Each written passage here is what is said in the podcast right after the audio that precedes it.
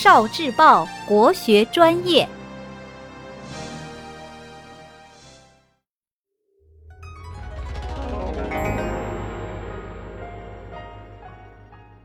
十万个为什么？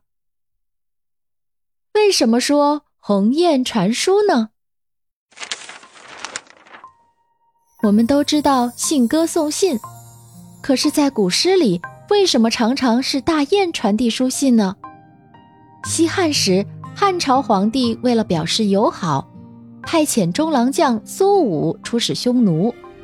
在苏武完成任务，准备返回时，匈奴上层发生了内乱，苏武被扣留了下来。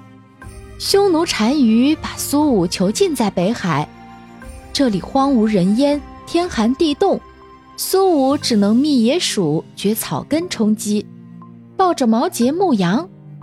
时间一天天流逝，这根代表汉庭的毛节，苏武一直随身带着，秸秆上缀着的牦牛尾都落尽了。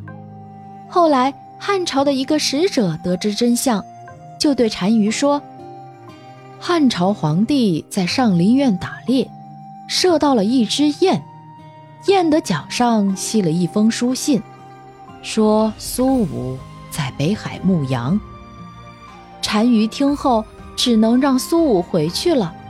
就这样，苏武经历了十九年的艰辛，终于回到了祖国。因此。人们就把用书信和鸿雁联系起来，用鸿雁来比喻书信和传递书信的人。